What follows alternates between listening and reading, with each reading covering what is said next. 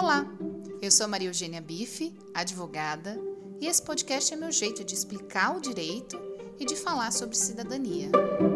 Maria, Maria, explica direito. Bora lá? Obrigada pela oportunidade da gente conversar hoje sobre um tema extremamente importante que tem muitos efeitos no nosso Brasil atual. Para falar um pouquinho sobre os direitos, né, e abordar todas as questões que envolvem a conscientização sobre a hanseníase, eu vou convidar e ter a honra de conversar um pouquinho com o Dr. Cláudio Salgado. O Dr. Cláudio, ele é presidente da Sociedade Brasileira de Rancionologia, dermatologista, rancionologista, doutor em imunologia da pele pela Universidade de Tóquio e professor titular da Universidade Federal do Pará. Obrigada pela participação, doutor. Estou muito honrada de te receber por aqui. E é, agradeço a oportunidade da gente conversar sobre um tema tão importante, tão relevante na nossa sociedade brasileira atual, né? Olá, Maria Eugênia, obrigado pelo convite. É sempre importante falar sobre rancenias, né, pelos mais diferentes é, meios de comunicação, né, temos utilizado muito agora, principalmente com a pandemia, mais ainda, né, esse tipo de comunicação que nós estamos fazendo aqui. E isso é bom que fica e pode ficar para ser acessado depois, inclusive, por quem quiser é, saber mais detalhes dessa discussão, que eu espero que hoje seja, seja bem, bem legal aqui entre nós dois, né, para que a gente possa sair daqui mais esclarecido sobre rancenias e esclarecendo também as pessoas que eventualmente estão acompanhando a gente ou possam é, depois o que a gente discutiu aqui. Bom, obrigada. Eu que agradeço mais uma vez. Na verdade, assim, esse canal do Maria Me Explica Direito é um canal em que ele foi criado, concebido e ele tem como finalidade realmente conversar sobre direitos de cidadania, para a gente é, dar mais visibilidade e conseguir alcançar o maior número de pessoas falando de maneira simples, acessível, né, sem trazer tanta tecnicidade, para justamente a gente conseguir é, fazer com que parte da população compreenda sobre os seus direitos e consiga acessar esses direitos de uma forma mais ampla e democrática. Então, é, nessa, nessa linha de de condução dos nossos trabalhos, eu queria já começar falando um pouquinho sobre a importância do Janeiro Roxo, né? Que na verdade é justamente essa campanha que tem tomado aí espaços cada vez mais, que existe desde 2016, né, pelo Ministério da Saúde, e que fala um pouquinho justamente do alerta da conscientização sobre a hanseníase. Comenta um pouquinho para mim, por favor, doutor, sobre essa importância do Janeiro Roxo, o que, que é. Me parece que a Sociedade Brasileira de Rancenologia também tem algumas campanhas que se permanecem né, com relação a isso. Fala um pouquinho para mim, por favor. A gente, assim, quando começou o Janeiro Roxo, né, 2016, aí, como você acabou de falar, é, a gente era, nós, de modo geral, e eu particularmente, tinha um entusiasmo maior no sentido de comemoração, né? Ah, nós temos que comemorar né, o combate à rancenias e tal. É, ultimamente, eu confesso a você que eu tenho ficado mais.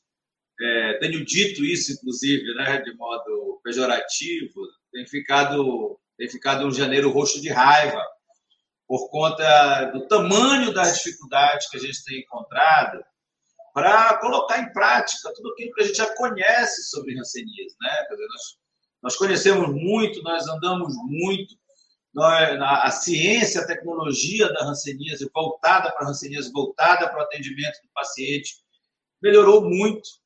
Né? Então, nós viemos para o século XXI e trouxemos toda essa ciência do século do século XX para o século XXI.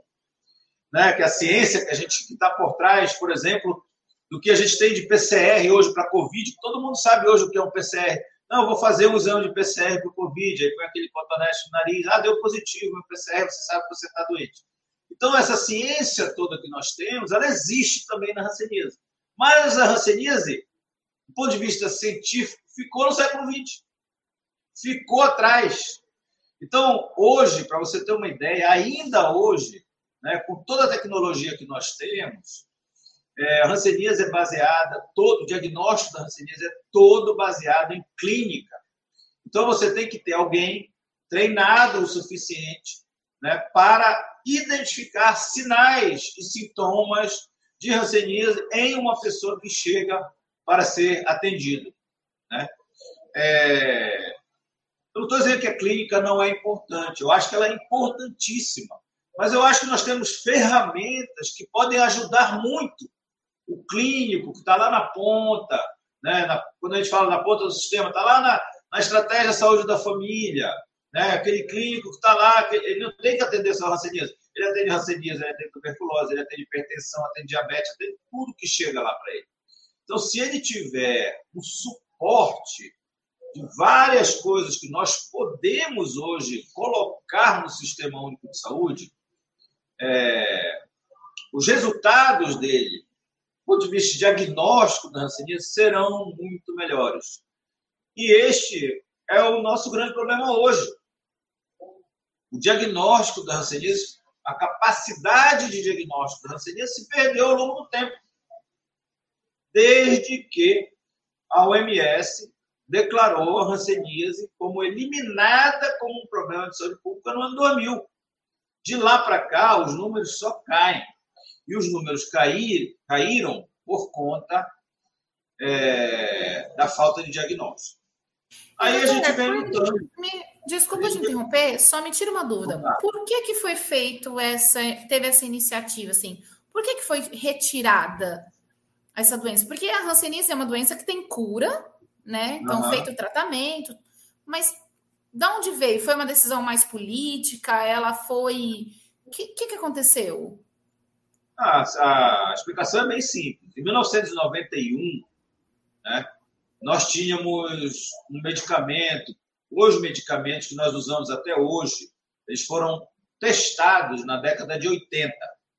Então, eles começaram a tratar a hanseníase com esses medicamentos na década de 80 e quando entrou na década de 90, a OMS reuniu vários especialistas e essas pessoas acharam, naquele momento, que seria possível, com aqueles medicamentos, se eles fossem usados em massa para todos os pacientes, chegar a um ponto de eliminar a hanseníase como problema de saúde pública, que seria um número que é um número mágico, porque não tem uma explicação até hoje, de menos de um caso a cada 10 mil habitantes. A ideia do OMS é o seguinte: então, quando você tiver menos de um caso a cada 10 mil habitantes, a quantidade de pessoas doentes é tão pequena que a endemia não se mantém. O problema é que eles não contavam com várias coisas que aconteceram ao longo do tempo, incluindo a bactéria se defender desses antibióticos. Então, você tinha aí no início do ano 2000, você tinha 1% de resistência medicamentosa, 2% de resistência medicamentosa, e a posição da OMS falando, na tuberculose tem 30% de resistência medicamentosa. Isso sim é importante. Na hanseníase tem 1%. Isso aqui não é importante. Então, não deram a importância necessária. Qual é o resultado disso? O resultado disso é que a bactéria fica livre. Então, para continuar criando resistência, porque você não tem alternativas. Então, hoje nós estamos, dependendo de onde você faz os testes, você tem entre 8, 9 até 15% de resistência medicamentosa a uma ou mais das drogas usadas para o tratamento da hanseníase. Então, esse é apenas um dos fatores que fez com que essa eliminação da hanseníase como problema de saúde pública tenha virado um problema para a OMS, ao invés de virar a solução. Porque o gestor, quando ele ouve isso, ele ouve, olha, a OMS emitiu certificados para países. Dizendo, ah, você, parabéns, você conseguiu a eliminação da hanseníase como problema de saúde pública. Quando um gestor recebe isso, ele não ouve assim, não, eu tenho menos de um caso por 10 mil habitantes. Ele ouve, eu não tenho mais esse problema no meu país, no meu município. É isso que ele ouve. Então, se ele entende isso, ele não precisa mais aportar a verba para a, combater aquela doença, porque ela não existe mais. Então, para que eu vou botar dinheiro numa doença que não existe mais? Só para traçar um paralelo, é, tem um país da América Central, que nesse momento agora não interessa qual é, que chegou a níveis mínimos de malária há 20 anos atrás. Quando eles chegaram nesses níveis mínimos de malária, a posição de várias entidades no mundo era ok, beleza, vocês conseguiram controlar, tá bom. O país resolveu fazer o seguinte: não, eu vou investir mais verba nisso agora, porque é mais difícil. Porque quando você está com um número muito baixo, é mais difícil controlar, porque você, é mais difícil de encontrar os casos, é mais difícil. Então, eles mantiveram isso durante 20 anos. E aí, agora sim, eles têm condição de dizer, ok, nesse momento agora a malária está completamente controlada no nosso país. Na hanseníase aconteceu o contrário. A OMS declarou a hanseníase como eliminada, como problema de saúde pública, e os números só caíram, a expertise diminuiu, ninguém mais queria ensinar hanseníase, ninguém mais queria aprender hanseníase, as escolas deixaram de ensinar, porque, bom, ninguém tinha casa. Ah, eu não tenho casa, então eu não ensino, a pessoa não aprende, eu saio da faculdade de medicina e vou para o meio da Amazônia, para o interior do Nordeste, ou para o meio de uma comunidade em São Paulo, no Rio de Janeiro, e eu vou sentar lá, os casos de hanseníase vão passar na minha frente, eu não vou dar diagnóstico, eu não aprendi aquilo. Então, essa é a situação que nós estamos vivendo agora. E aí, eu acho que isso conversa também, doutor Cláudio, com é, é justamente aquilo que é dito sobre uma endemia oculta também, né? Porque se você não tem um diagnóstico, você, na verdade, não consegue é, ter uma efetiva e um oficial dado sobre o que está acontecendo. Até porque, e mesmo diante disso, né, das subnotificações, nós, enquanto Brasil, fomos o segundo lugar no ranking mundial, né, ficando atrás apenas da Índia no que diz respeito a ao diagnóstico dessa doença, né? Ou, ou a identificação dessa doença. Então, isso é super assustador, porque justamente as pessoas pararam de aprender na, nas faculdades, acabam perdendo um pouco dessa expertise na aplicação prática, os estudos e a pesquisa diminuiu, então o medicamento também está atrasado do ponto de vista temporal, porque não houve um, um incentivo à inovação e, né, e à ciência em cima disso. Então, os casos que são diagnosticados nunca vão representar nem próximo daquilo que efetivamente corresponde. E assustadoramente, é. mesmo assim, a gente ainda está no topo desse ranking, né? É, mas isso aí é uma coisa interessante da gente discutir. Veja, é, toda vez que falam isso, falam do modo, digamos, pejorativo, né? Eu me lembro que eu encontrei também num país da América Central nós fomos para uma visita pela OPAS desse país, com o ministro da Saúde do país. E a primeira, na primeira, no primeiro encontro que eu tive com ele, a gente estava conversando e tal, e aí ele falou assim para mim: ah, nós temos que resolver esse problema da rancenias no Brasil. Eu falei: qual o problema? Falou: ah, essa coisa, o Brasil, o Brasil não é, o Brasil é o único país do mundo que não eliminou a rancenias como problema de saúde pública. Eu falei para ele, graças a Deus. Graças a Deus nós não eliminamos. Sabe por quê? Porque pelo menos é o único país que ainda faz diagnóstico da doença.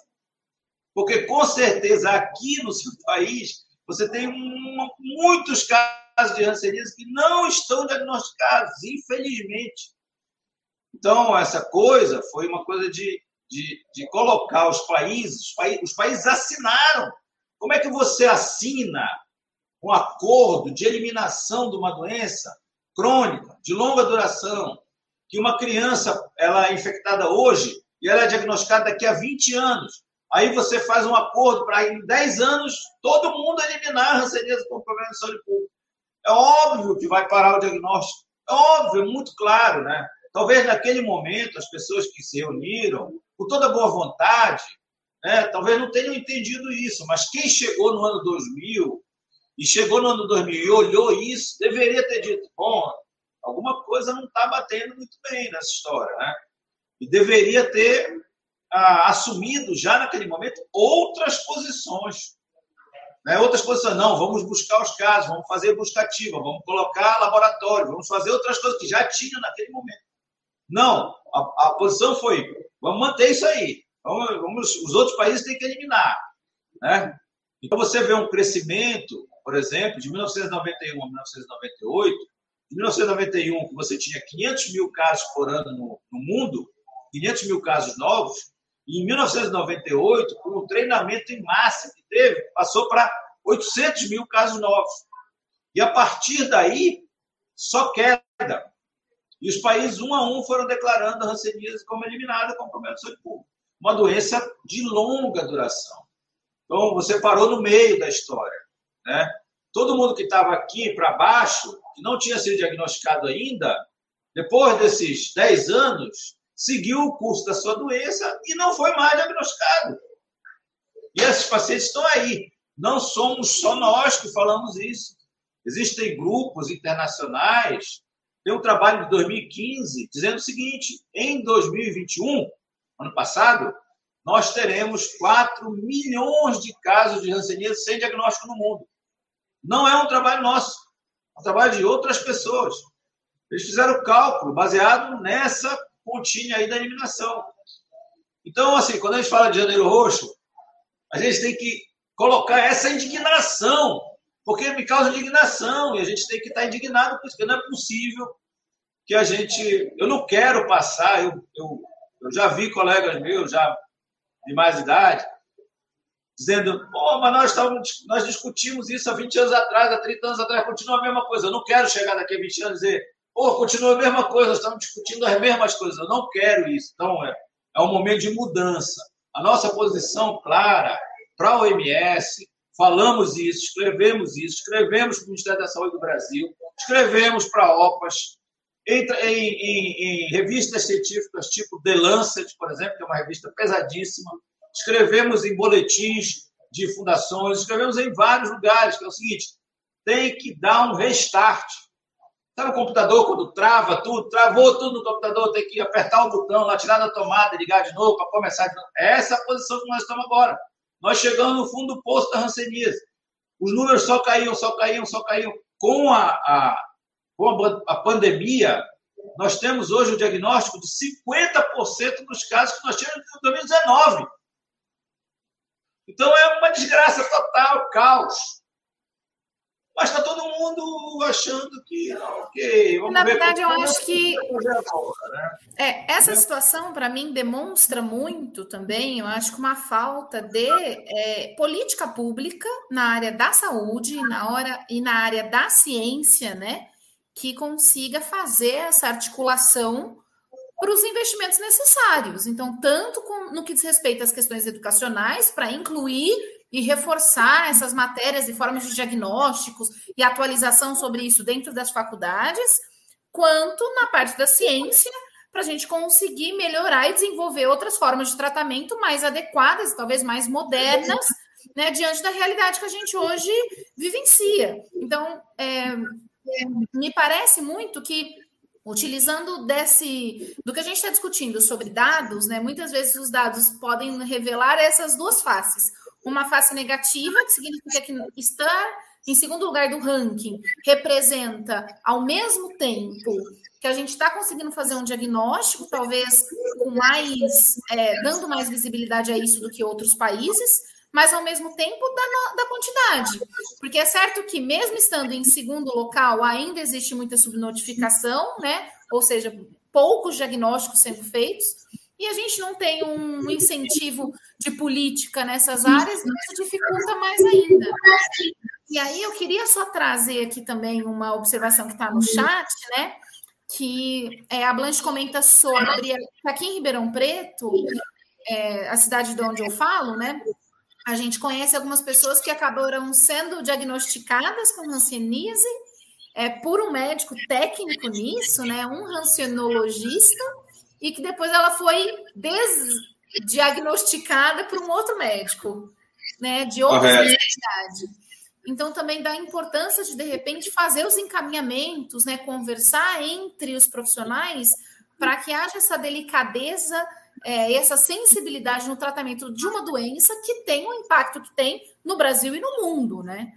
É, e aí eu já quero assim amarrar também com uma temática que eu acho que, tá, que é super importante a gente comentar. que tem a ver com é, essa recente liminar que foi concedida aí para, vocês.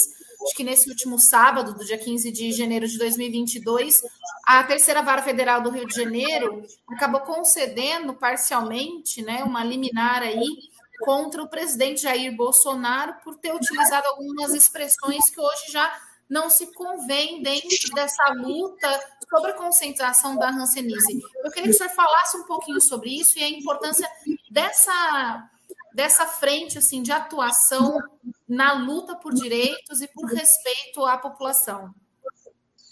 É, essa, essa é um, uma conversa interessante também. Né? Na década de 70, os membros da Sociedade Brasileira de Hansenologia, junto com o Ministério da Saúde naquele momento, já defendiam e já colocaram isso em, em decretos, inclusive, né, em manuais do Ministério da Saúde, dizendo que não deveria ser utilizado, serem utilizados, não deveriam ser utilizados esses termos. Então está lá escrito lepra, leproso, né? não, não era para ser utilizado esses termos. Então, ao invés do termo lepra, você usa rancenias. É, ao invés do leproso, você usa ranceniano, que hoje já nem se usa mais ranceniano também. Mas você vê que na década de 70, 1970, já havia uma preocupação dos rancenologistas, da Sociedade Brasileira de Rancenologia, em mudar isso. É, por quê? Porque há um sentimento das pessoas atingidas pela ranceníase de que o modo como você fala com elas, o modo como você se dirige a elas é muito importante, né, do ponto de vista é, de todo o estigma que cerca essa doença, né? Então, assim, lepra é um termo bíblico, né? Ah, teve lepra e Jesus curou os leprosos, né?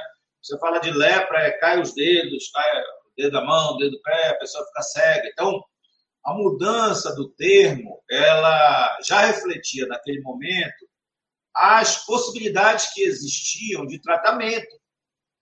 Porque até a década de 40 ali não tinha tratamento, né? É, você tinha outras coisas para fazer, paliativas e tal, mas o tratamento com antibiótico começa a aparecer na década de 40. Depois vieram foi se juntando antibióticos até chegar nesse ponto que a gente está hoje. Mas na década de 70 já havia uma possibilidade de você, opa, essa doença aí eu acho que a gente consegue dar uma controlada nela, né?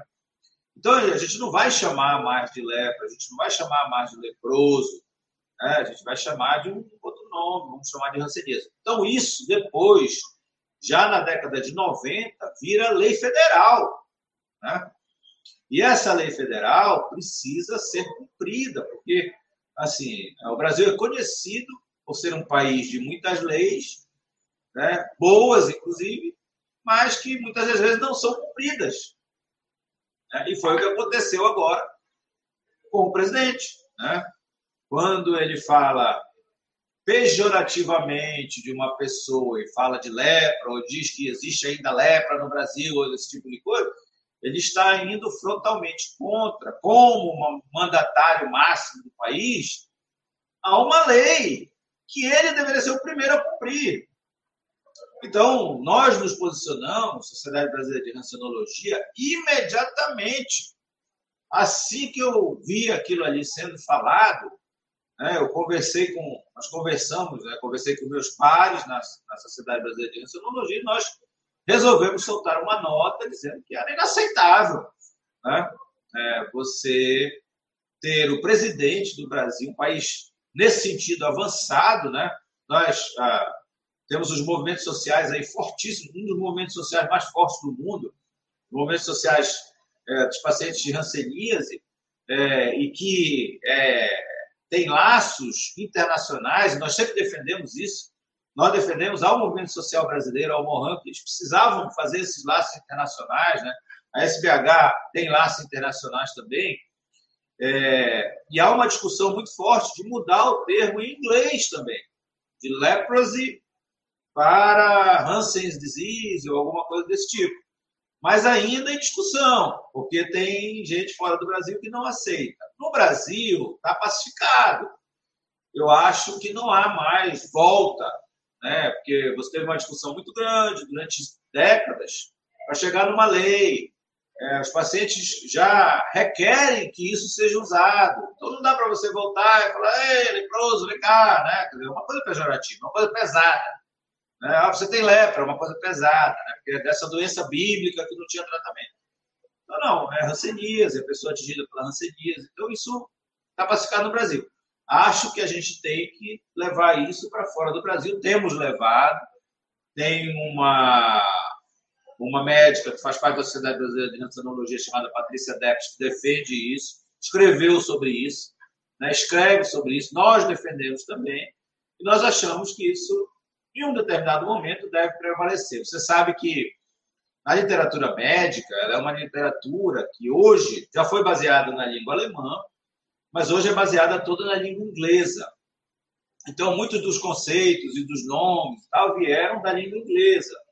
Então, é, os ingleses e os americanos, eles são os, as, os principais personagens na montagem desses nomes. Né? Então, quando vem uma proposta da América Latina, de um país é, da América do Sul, do Brasil, mesmo que a importância que o Brasil tem de ser grande e tal, é, com as riquezas que tem, é um país periférico. Então, quando vem de um país como o Brasil essa proposta, você tem é, pessoas que são frontalmente contra por motivos assim que são às vezes inomináveis, né?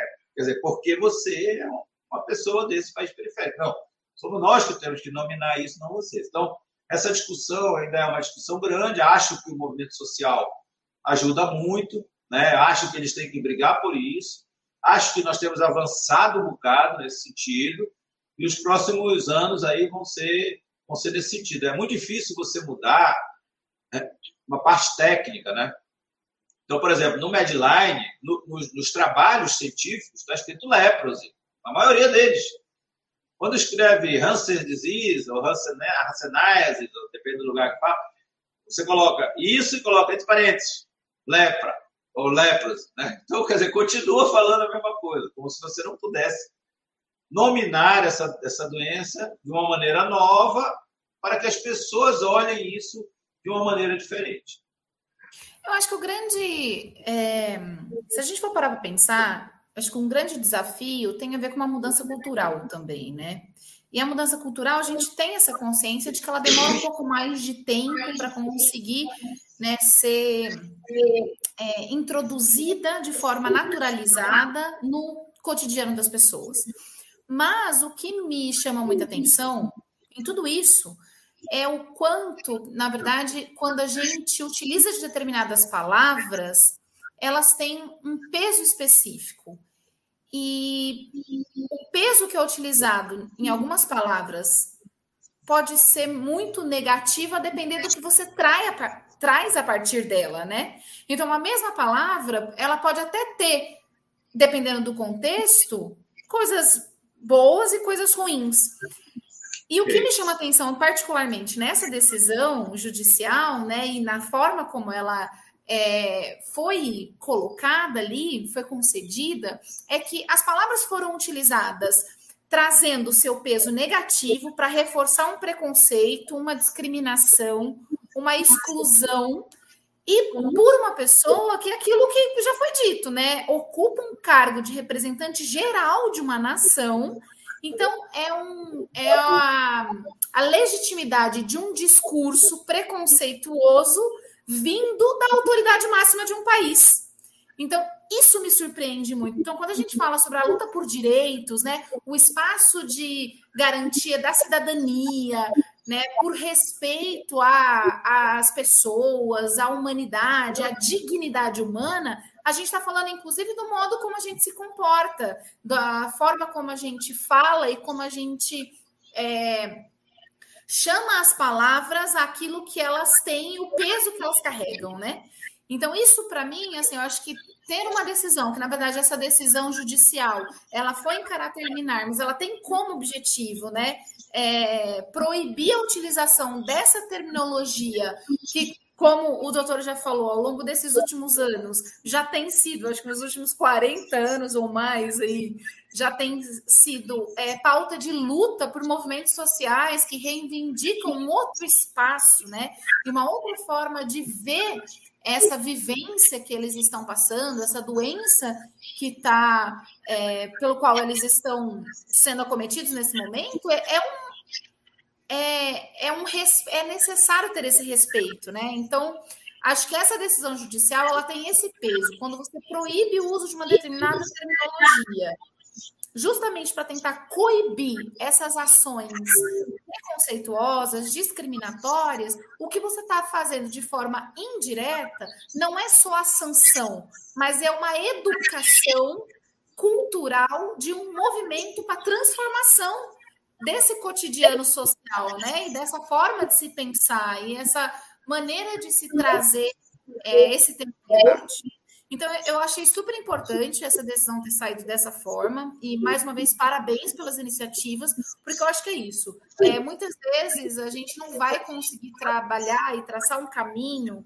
Eu acho que com criança a gente até consegue, né? Com uma forma educativa, desde o começo, você ir trabalhando outras formas de se fazer e de se pensar uma sociedade. Mas como adultos, normalmente, como a gente já está formado e a gente já carrega com a gente a, os conceitos e preconceitos que nos foram formados ao longo da vida, às vezes a gente precisa agir de uma forma mais enérgica.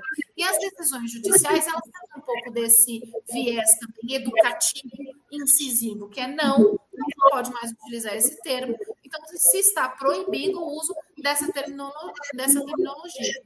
Então, queria é, parabenizar pela iniciativa, isso, na verdade, é um, um marco fundamental na conquista de direitos, porque isso reforça judicialmente é, aquilo pelo qual o movimento social está lutando ao longo desses todos os anos é um direito legítimo. Né? Então, é, tem esse, esse espaço dentro do mundo jurídico, judicial e legal, né, do ponto de vista amplo aí, ou seja, de todas as leis, as normas e comportamentos sociais. Então, parabéns. E aí eu vou trazer também um pouquinho sobre é, essa parte justamente dos direitos, né? Porque eu acho que existem alguns direitos que são inerentes a, aos pacientes de hanseníase, né?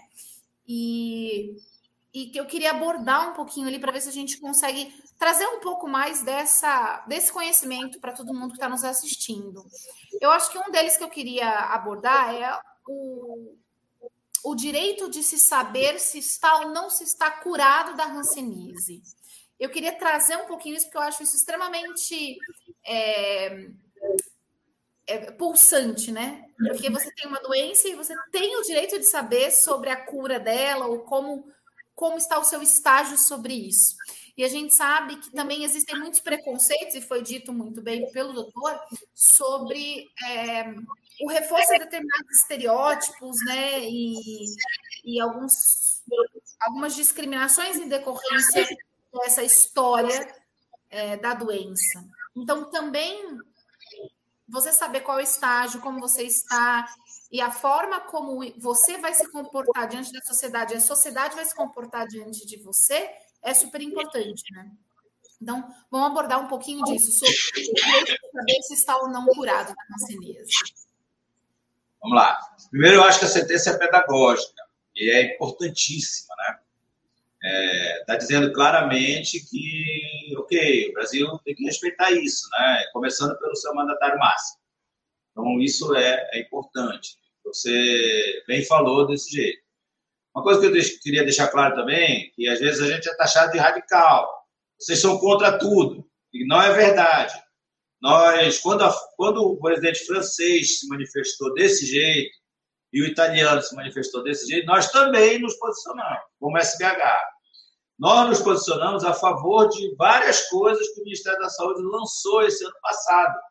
Nós fomos a favor, mas vamos poder falar sobre isso depois mas somos contra quando tem que ser contra, como é o, como foi o caso agora do novo protocolo de diretrizes terapêuticas de tratamento da hanseníase que eles quiseram lançar agora, botaram na Politec, e nós fomos contra porque estava muito ruim. Então, a gente se manifesta em cima das coisas que nós acreditamos. Né? Então, é isso. Aí a gente chega no negócio da cura. O que aconteceu com a cura?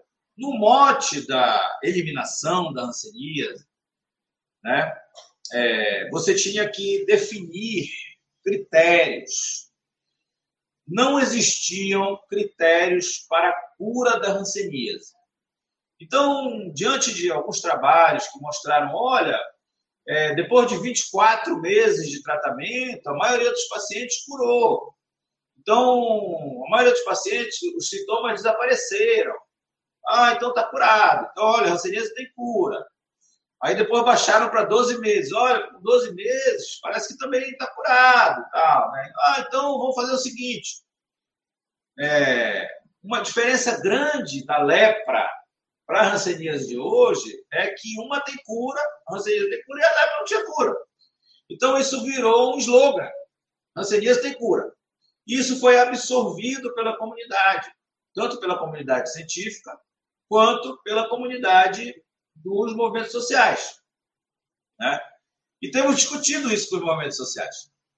É muito difícil reverter, porque está é, tá introjetado nas pessoas, está no, inconsciente coletivo, que hoje você tem um remédio, que se você tomar esse remédio durante 12 meses ou 24 meses, você está curado da ranceníase. E nesse percurso tem uma série de problemas. Né? Então, não é admitido hoje pela OMS, nem pelo Ministério da Saúde do Brasil, por exemplo, que uma pessoa que tem a mão assim, ela faz os, os 24 meses, os 12 meses ou 24 meses de tratamento dela, quando ela termina o tratamento, ela continua com a mão dela assim. Mas ela vai receber um certificado que ela está curada daquela doença. Eu entendo o que, o que a OMS está querendo falar. Não, a bactéria foi morta. Tá bom, mas a hanseníase não é só a bactéria. A hanseníase é, um, é uma doença que atinge pessoas. Então você não pode chegar e dizer, olha, você está curado, agora te vira. Não dá para fazer isso. Então, nós temos que ser mais claros, mais objetivos, mais verdadeiros com os pacientes, com as, as, as pessoas atingidas pela hanseníase. Então, essa, esse é um exemplo. Né? Você tem um pé caído e tal, você tem cirurgia para você resolver isso, para você deixar a mãozinha assim. E a diferença é muito grande, porque com a sua mão assim, você não consegue pegar um copo. Com a sua mão assim, você consegue pegar um copo. A gente não sabe disso, porque no dia a dia, quem não tem, pega o copo e nem se liga com isso. Mas quem está assim, sabe disso. Aí eu estou falando de pegar um copo, mas você tem vários outros exemplos. Né? Mas, hoje, nós temos ferramentas sorológicas moleculares, tipo PCR, por exemplo, né? que com essas ferramentas é possível acompanhar este paciente, ver se a, a quantidade de bactérias no organismo está diminuindo ou não. E, eventualmente, se está diminuindo, você trocar o medicamento. Se não está diminuindo, você trocar o medicamento por outro. Ou você pode terminar os 12 meses, por exemplo, e, e o quantitativo de bactérias se manter no mesmo lugar. Ou seja, você melhorou clinicamente, as manchas melhoraram e tal. Aí você fez 12 meses de tratamento, né? E você recebe alta por cura. Tudo o que acontece depois disso é taxado de um quadro chamado de reação. A reação, a reação que é que é imunológica. Então isso também, por conta de durante muito tempo na parte científica nós não temos condições de estudar a bactéria, se, se estudou o sistema imunológico, foi uma coisa que andou muito cientificamente, nós conseguimos andar muito com o sistema, com a, com a análise, com a observação, com a análise científica do sistema imunológico. Então, a hanseníase foi uma doença muito estudada do ponto de vista imunológico e pouquíssimo estudada do ponto de vista bacteriológico. Sobre a bactéria, não se sabe quase nada. Por quê? Porque a gente não consegue cultivar essa bactéria. Então, como você não consegue cultivar, e você tem pouquíssimos modelos animais, qualquer experimento que tivesse que ser feito, teria que ser feito com pessoas. Então, não tem condição de você fazer experimento com pessoas. Então, por isso, se ficou na imunologia. Então, qualquer coisa depois disso é reação. Então, ok, faz 12 meses de tratamento e o paciente recebe alta. A gente tem dito que é uma alta administrativa. Você já viu uma doença receber alta administrativa? É o que acontece com a leucemia. Você recebe uma alta administrativa. Olha, se a pessoa tem HIV, ela faz um teste sorológico, faz um PCR, né? Ela imediatamente, sem nenhum sintoma, ela inicia um tratamento. Ela não precisa ter nenhum sintoma, porque nós sabemos o que vai acontecer se ela não tratar. E aí, você acompanha aquele paciente com clínica e com exames de laboratório. Então, se o seu CD4, CD8 baixar muito, alguma coisa está errada. Você tem que mudar o esquema de tratamento. Para hanseníase não existe nada disso.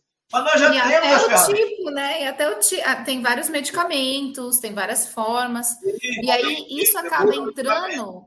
Exato, isso acaba entrando na, na, numa outra questão de direito que eu vou só tomar liberdade de já é, destacar, que é a questão do direito a acesso a exames complementares mais precisos sobre o diagnóstico e o acompanhamento da evolução da doença e o tratamento. E a cura.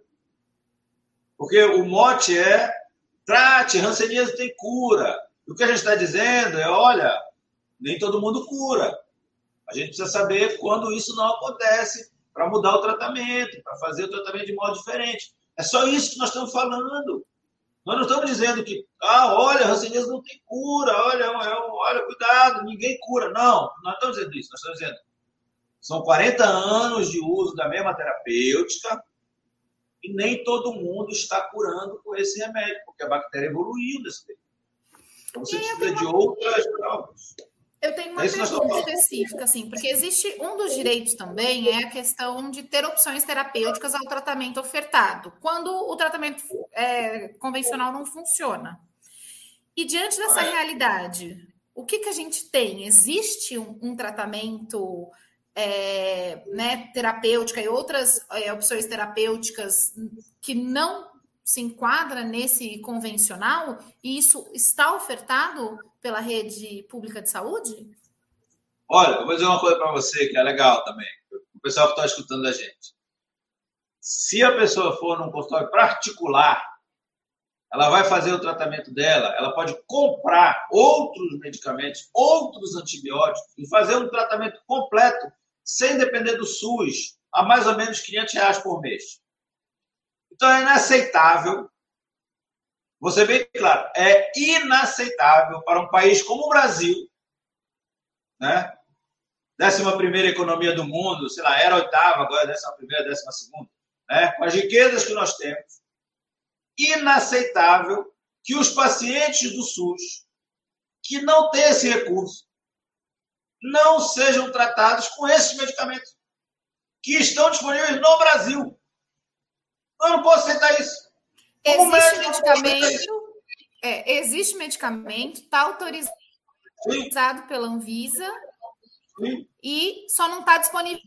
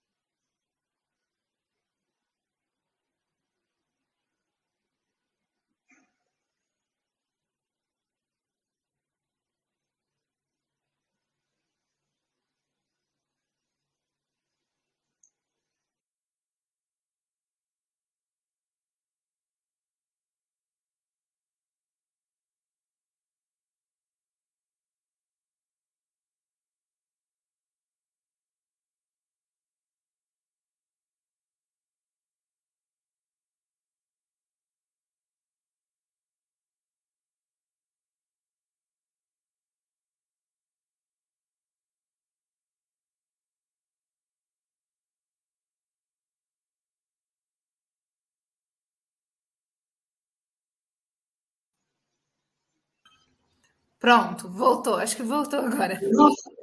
Gente, alguém, alguém caiu, não sei se foi eu ou se foi você, mas estamos de volta. É, então, eu tinha falado isso, é, eu tinha falado que o medicamento está disponível e aí você estava falando sobre isso. É, exatamente, o que eu comentei assim, né? O medicamento ele está disponível na rede pública. Não, desculpa. Ele está disponível no Brasil, ele tem autorização da Anvisa de circulação e utilização, ele só é. não está disponível na rede pública de saúde. Então, se eu é. fizesse tratamento de forma particular, eu consigo, mas de alguma forma, então, a gente está legitimando mais uma exclusão e segregação no Brasil daqueles que têm condição financeira para poder comprar um tratamento e daqueles que não têm, que vai utilizar um tratamento antigo que está sem essas atualizações necessárias. O nome disso é iniquidade. E não pode existir no Sistema Único de Saúde. É assustador, Você tem um tratamento, né? um tratamento para uma, para uma pessoa, é um tratamento, porque ela, eventualmente, ela tem mais recursos do que a outra, né? Por vários motivos, aí caberia uma discussão filosófica sobre várias coisas, mas aquela pessoa tem recursos financeiros, então ela consegue um tratamento melhor, com mais qualidade, tal, do que uma pessoa que não tem é, essa condição financeira. Como ser e eu vi isso uma vez, infelizmente, de um ministro da Saúde. Falou, não, nós temos que oferecer esse tratamento aqui no SUS. A minha pergunta para ele foi, mas se essa pessoa, por exemplo, é, tem um, um, desses medicamentos, ele é um, é um corante. Então, você toma aquilo ali, a sua, a sua cor de pele muda, fica mais escura, fica meio marrom. Então, a minha posição para o ministro da Saúde, com quem eu estava discutindo, foi: veja, tem pessoas que vão dizer que não tem problema nenhum com a mudança de cor, mas tem pessoas que não querem mudar de cor. Eles acham que vão ser é, atingidos pelo estigma da hanseníase e tal, vão perder emprego, essas coisas. Então, a minha posição é de que nós teremos que ofertar outras medicações que já existem e que não fazem essa mudança de cor. A posição do ministro da Saúde foi: não, nós temos que ofertar isso aqui no SUS. Não tem alternativa. É isso aí. É, eu acho que não é razoável, né? Porque ele, com certeza, naquela posição que estava, tem a possibilidade de escolha. Né? E se nós podemos ofertar a escolha, nós temos que ofertar. Acho eu. O que, que acontece? Eu tive uma discussão também com o coordenador mundial da Hanseníase por, por motivos similares. Porque ele falou para mim, numa discussão como é, numa conversa como essa que nós estamos tendo aqui, é, ele falou: não, mas veja, nós não podemos dizer para um país pobre da África que existem tratamentos alternativos porque eles não têm condição de comprar. A minha resposta para ele foi o seguinte: então vamos fazer o seguinte. Então não diz para eles também que existe comida no mundo porque, ok, eles estão morrendo de fome, porque se ele não souber que tem comida no mundo, então ele morre de fome, pronto. Que, que, que de onde veio essa história, meu Deus do céu? A tecnologia que a humanidade criou precisa ser revertida para a própria humanidade, independente de onde essa tecnologia foi produzida. E precisa chegar em quem precisa. Eu acho que isso também é um retrato muito nós temos condições, enquanto humanidade, de fazer isso. E o Brasil deveria estar liderando isso, e não está. É um retrato muito, muito lógico, assim, né? Muito escancarado de quais são os interesses que estão por trás. Essa é a grande questão, né? Porque se o interesse é a saúde coletiva, né? A dignidade humana, é, a, as intenções, as energias, as disposições para a solução disso, é uma. Acho que os entraves, os entraves institucionais, obviamente que existem, né? Porque fazemos parte de uma estrutura que tem as suas burocracias e tudo mais. Agora, é. você colocar e, e se dispor a demandar ali a energia necessária para a gente conseguir alcançar esse, essa dignidade humana, né? Esse que está o ponto. Eu acho que aí é a, a, grande luta. É uma luta pelo respeito à dignidade humana, porque se você consegue ofertar tratamentos com uma melhor qualidade, que possam ser é, utilizados pelas pessoas que vão ter menor rejeição, é, que vão sofrer menos preconceitos a partir disso, que não vão vivenciar justamente a questão do estigma e com isso, de repente, é, sofrer as mazelas de outras sequelas que tem aí a ver justamente com a dificuldade de conseguir emprego ou é, a própria possibilidade de perder aquele emprego que já possui em decorrência desse estigma, é, por que, que a gente está dificultando? Né? O que está além dos interesses do respeito à saúde e à dignidade humana? E aí tem até a questão do, do direito a acesso a prótese, cirurgias separadoras, né, órtese, que a gente sabe que existem alguns relatos também de dificuldade de acesso a esse direito, enquanto de repente em algumas situações. E aí, mais uma vez, né, na rede particular, a gente quantas cirurgias plásticas não são feitas aí, né? Quantas coisas acontecem, não estou colocando aqui pesando, né? uma coisa ou outra, mas o quanto que existem as oportunidades muito mais garantidas para aqueles que têm acesso a uma rede privada ou que podem pagar por determinados tratamentos, às vezes que não necessariamente tem a ver com essa doença, mas né, em detrimento daqueles que hoje estão aí sofrendo as dificuldades de um sistema que muitas vezes é, não, não permite o acesso a direitos fundamentais. Então, falar um pouquinho também sobre essa questão da, da importância né, do acesso à órtese, à prótese e às cirurgias separadoras, eu acho que é fundamental para a gente conseguir justamente lutar por essa dignidade né, e por essa vida é, com qualidade. Essa é mais uma dessas discussões eternas, né, que a gente precisa virar a página. É, existem vários estados na federação com planos que estão no papel, mas nunca se concretizam de maneira adequada e deveria estar sendo liderado pelo Ministério da Saúde. O Ministério da Saúde deveria dizer isto vai acontecer, né? Porque assim, o quantitativo não é gigantesco, né? não é uma coisa que você vai ter que que a energia gerada para gastar, o custo com isso, não é um custo financeiro gigantesco. Mas o custo emocional da pessoa que não consegue uma órtese, uma prótese, não consegue fazer uma cirurgia é muito, muito grande. E, infelizmente, muitas pessoas que poderiam ser operadas não conseguem por diversos motivos. Um deles é pela doença. Né? Você tem cirurgias. Ah, você pode ficar com a mão assim porque você caiu da moto você vai ser operado. E a sua mão vai ser colocada assim. Mas se a sua mão está assim por causa da ranceníase, você vai sofrer muito para você chegar numa sala de cirurgia. Vai ser muito difícil chegar numa sala de cirurgia. Aí você fica perguntando por quê. E as discussões sempre foram em cima dos processos burocráticos que existem. Né? Então é, é complexo. Né? Eu, eu entendo a complexidade do estigma, do preconceito e tal, mas eu acho que nós temos que virar a página. Não dá mais para dizer que não, é porque é ranceníase, então não vai ser operado porque é ranceníase, porque é um CID diferente, não sei o quê. Porque, até porque, assim, essas pessoas precisam de acesso. Uma das palavras que eu tenho usado como palavra-chave, não só para a mas de modo geral para as pessoas das camadas sociais menos favorecidas, né? as pobres, que dependem do SUS, é que essas pessoas precisam ter acesso. Não adianta você fazer um sistema lindo. Ah, não, eu tenho um sistema lindo, eu opero, eu tenho outros meus medicamentos e tal. Aí eu tenho mil pessoas aqui que não têm acesso a isso. Porque, porque o acesso é burocrático, porque a pessoa precisa ir em lugares que ela não consegue ir, porque outras pessoas não conseguem pegar para ela, porque ela não consegue pegar um sistema público de transporte, enfim, por vários motivos ela não tem acesso.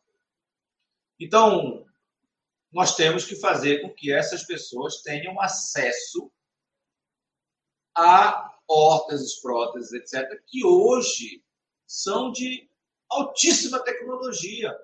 Que você tinha antes, que era uma coisa difícil de, de manter, por exemplo, quando você perdia uma perna do joelho para baixo, por exemplo, hoje você tem uma prótese que é, que é leve, você pode andar normalmente, né? e que é, é, é doído. Uma pessoa está na sua frente e falar: a única coisa que eu quero é essas dores aqui, eu me acostumei, Eu me acostumo. A única coisa que eu quero é andar de novo. Queria, queria uma prótese para andar de novo. E a pessoa não consegue. Quer dizer, de novo, é assim, a alta tecnologia que nós temos e vai para Marte e para outro planeta, não sei o que e tal. É, tem gente correndo nas pistas de atletismo com esse tipo de prótese. E o paciente de Hanseníase, por ser um paciente de Hanseníase, essa doença de estigma, de preconceito, etc., não consegue a sua prótese. Eu tenho que montar um serviço exclusivo para Hanseníase, que aí eu vou ali naquele serviço atender só os pacientes de Hanseníase e fazer prótese só para paciente de Hanseníase. Não é razoável isso. Quando eu monto um sistema para produzir próteses, para que as pessoas que perderam a perna ou perderam o pé possam andar de novo, tem que ser para todos aqueles que perderam o pé ou a perna, independente da doença. Porque o sofrimento é o mesmo. No caso do paciente de Hanseníase, o sofrimento é pior, porque ainda vem junto com todo esse estigma que a doença traz. Então, é, são coisas. Esse, por exemplo, do acesso a ótimas, próteses, etc., ele, eu confesso para você que é difícil, eu, eu, eu, considero difícil de eu mesmo entender por que, que essa situação não se resolve do ponto de vista burocrático, burocrático do sistema de saúde. Né? E tivemos reuniões várias vezes é, no Ministério da Saúde, agora parece que tem, porque assim, você tem, você tem a hanseníase no Ministério da Saúde, que está dentro de um setor de doenças crônicas transmissíveis, e você tem um outro departamento, que é um departamento de, de, de, pessoas com capacidade física e tal, que aí trata disso aí, trata de outras e próteses, não sei o quê. E esses dois, eles não conversam entre si. Agora parece que estão tentando, não, vamos tentar uma aproximação aqui, porque, ok, esse paciente de hanseníase, ele não precisa ter um serviço exclusivo para ele ele pode ter um serviço junto com as outras pessoas, ele está se tratando, não é um, uma ameaça à comunidade, não é isso. Então ele tem que ser acolhido no serviço que faz de prótese, ele tem que ser atendido igual às outras pessoas e que seja feito para ele o que for necessário fazer para que ele saia andando, para que ele tenha um, para que ele faça que a, a mão fique assim, né, que ele possa fazer é, dia a dia. Talvez isso tenha tem muita relação com aquilo que a gente chama de preconceito institucional, né? A gente se depara sim, sim. em diversas formas e diversas frentes com isso. Que é essa, essa dificuldade estrutural e institucional das organizações, das entidades conseguirem é, acolher e contemplar a necessidade das pessoas para além dos estigmas e dos preconceitos né, e das discriminações. Então, isso é, é muito marcante. Eu queria finalizar com mais um direito que eu acho que é super importante, que sai um pouquinho da esfera da saúde, mas ele ainda se mantém dentro da, do espectro de direitos da saúde, mas que conversa diretamente com o dia a dia da população, para além né, dos hospitais e dos acessos aos tratamentos, que é, é na verdade, um, o direito a conseguir participar de concursos públicos, a ter a sua inscrição em escola contemplada, né? E, e o próprio emprego, né? A, a um emprego digno de, no trabalho. Porque o que a gente percebe hoje é que justamente grande parte das iniciativas de exclusão dos pacientes de Hanseníase tem fundamento nas discriminações sociais e não necessariamente no diagnóstico médico. Né? Então, Sim. é ainda, voltando lá do começo que a gente falou, uma luta do movimento social, desde do começo lá de, 2000, de 1970 até hoje, para modificação da terminologia, para a inclusão de novos tratamentos.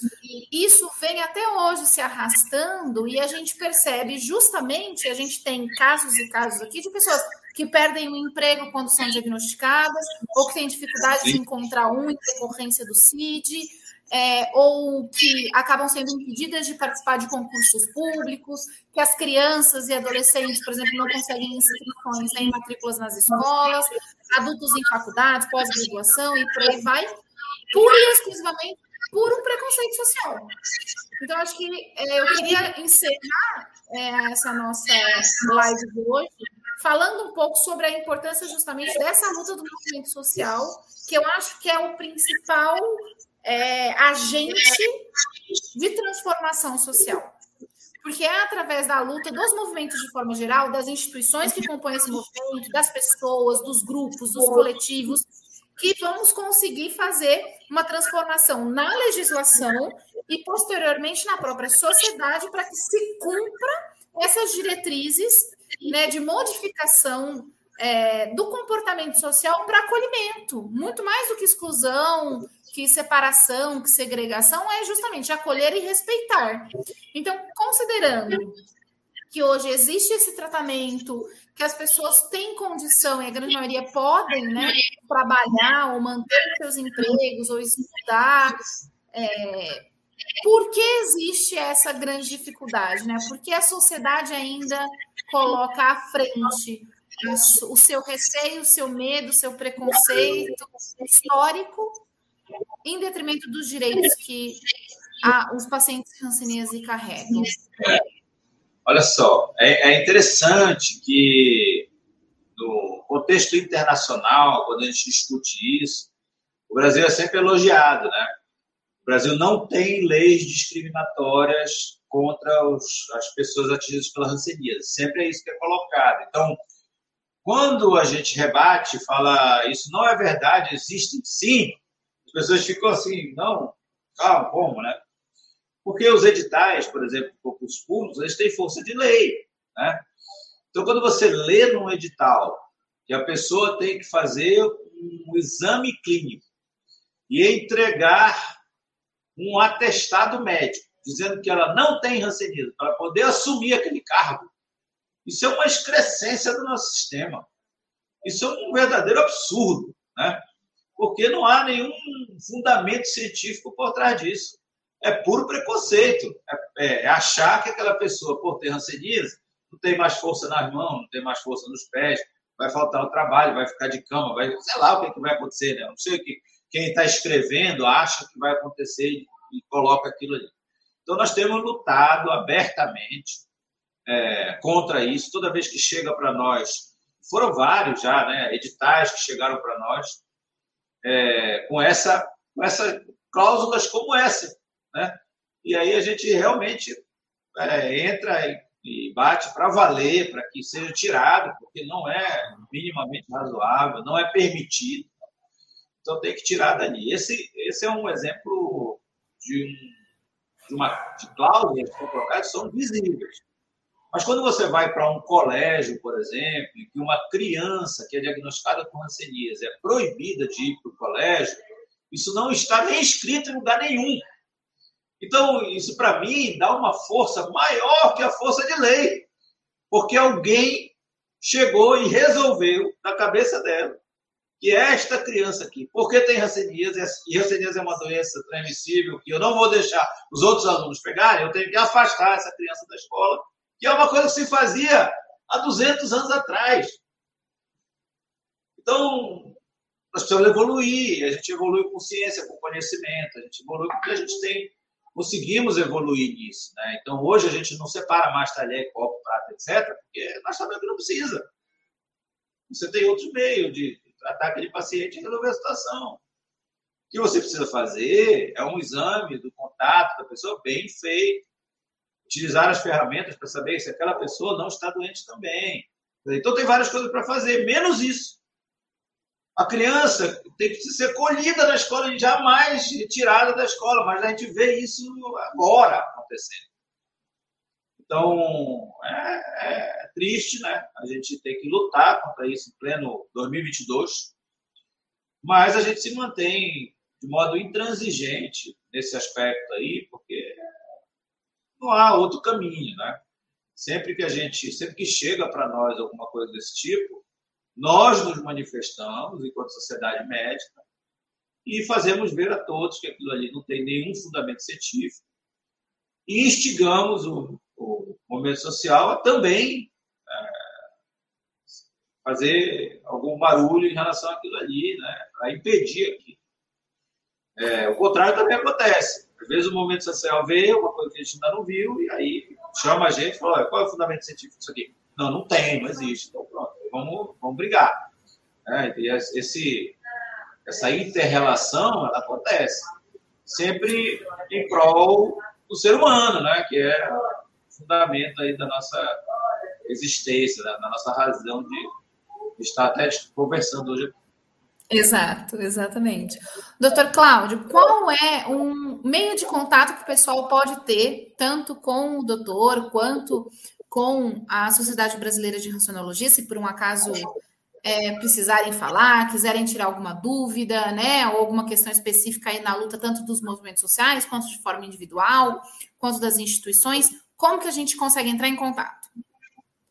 Então, na página da, da SBH, SB Racenologia, é, você vai encontrar lá é, todas essas informações. Aí nós temos também a, a página da SBH no Facebook.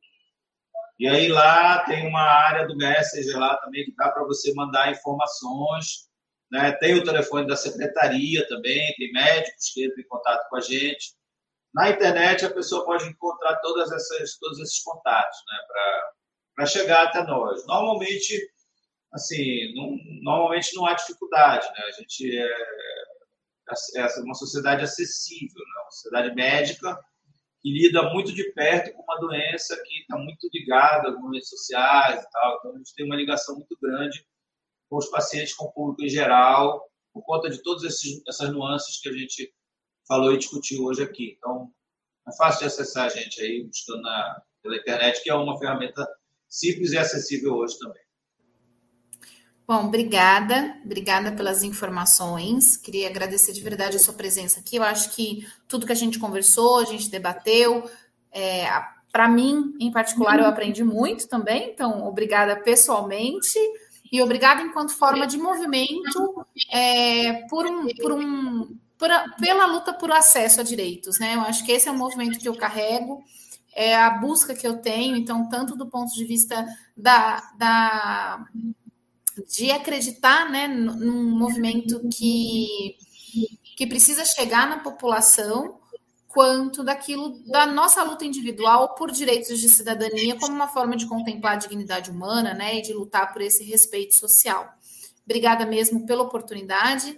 É, não é difícil a gente entender, né? Porque que esse assunto ainda carrega tanto preconceito. A gente precisa destacar a importância de debater, de levar esse tema para as escolas, para as faculdades, né, de torná-lo mais didático, mais acessível para a população.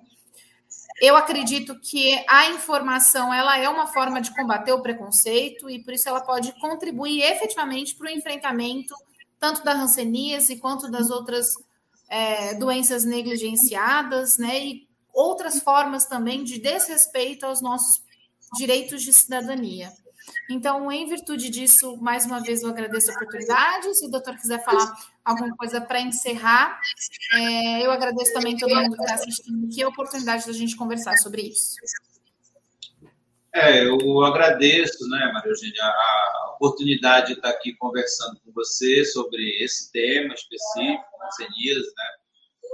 A gente, às vezes, é, com a nossa assessoria de imprensa, ouve que alguns meios não querem falar de ranceníase porque é feio, porque é isso, aquilo. Então, assim, ainda temos muito arraigado na nossa sociedade, de novo no inconsciente coletivo, que às vezes é difícil mexer, e aí isso só vai mexer no inconsciente coletivo se a gente falar abertamente sobre isso, né?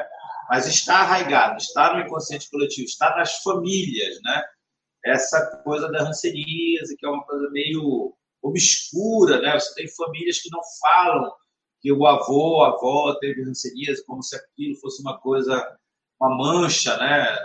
Voltada para a família e tal. Muitas coisas envolvidas nesse preconceito, nesse estigma. E a gente luta contra isso, luta contra isso com ciência, com tecnologia, com, com muita conversa, com acolhimento, né? que, é o que eu acho que precisa ser feito e buscando sempre os caminhos que já estão aí, na realidade, né? A gente precisa só abrir essas portas e dar o acesso a essas pessoas a novos tratamentos, as órteses e próteses, já não ter uh, nenhum problema em participar dos, dos concursos públicos e por aí vai. Né? As ferramentas estão postas, e nós precisamos usá-las nesse sentido de garantir dignidade ao ser humano, porque doença nenhuma pode ser maior do que a dignidade do ser humano. Então, agradeço mais uma vez a conversa de hoje, em nome da Sociedade Brasileira de Racionologia, e me coloco à disposição sempre que for necessário para outras discussões. Obrigado. Se você gostou desse episódio, compartilhe com seus amigos e amigas e nas suas redes sociais. No Instagram, eu estou como arroba Maria Bife e no arroba Maria Me Explica Direito. Me segue lá. A edição é de Daniela Antunes e a trilha da Blue Dot Sessions. Até a próxima!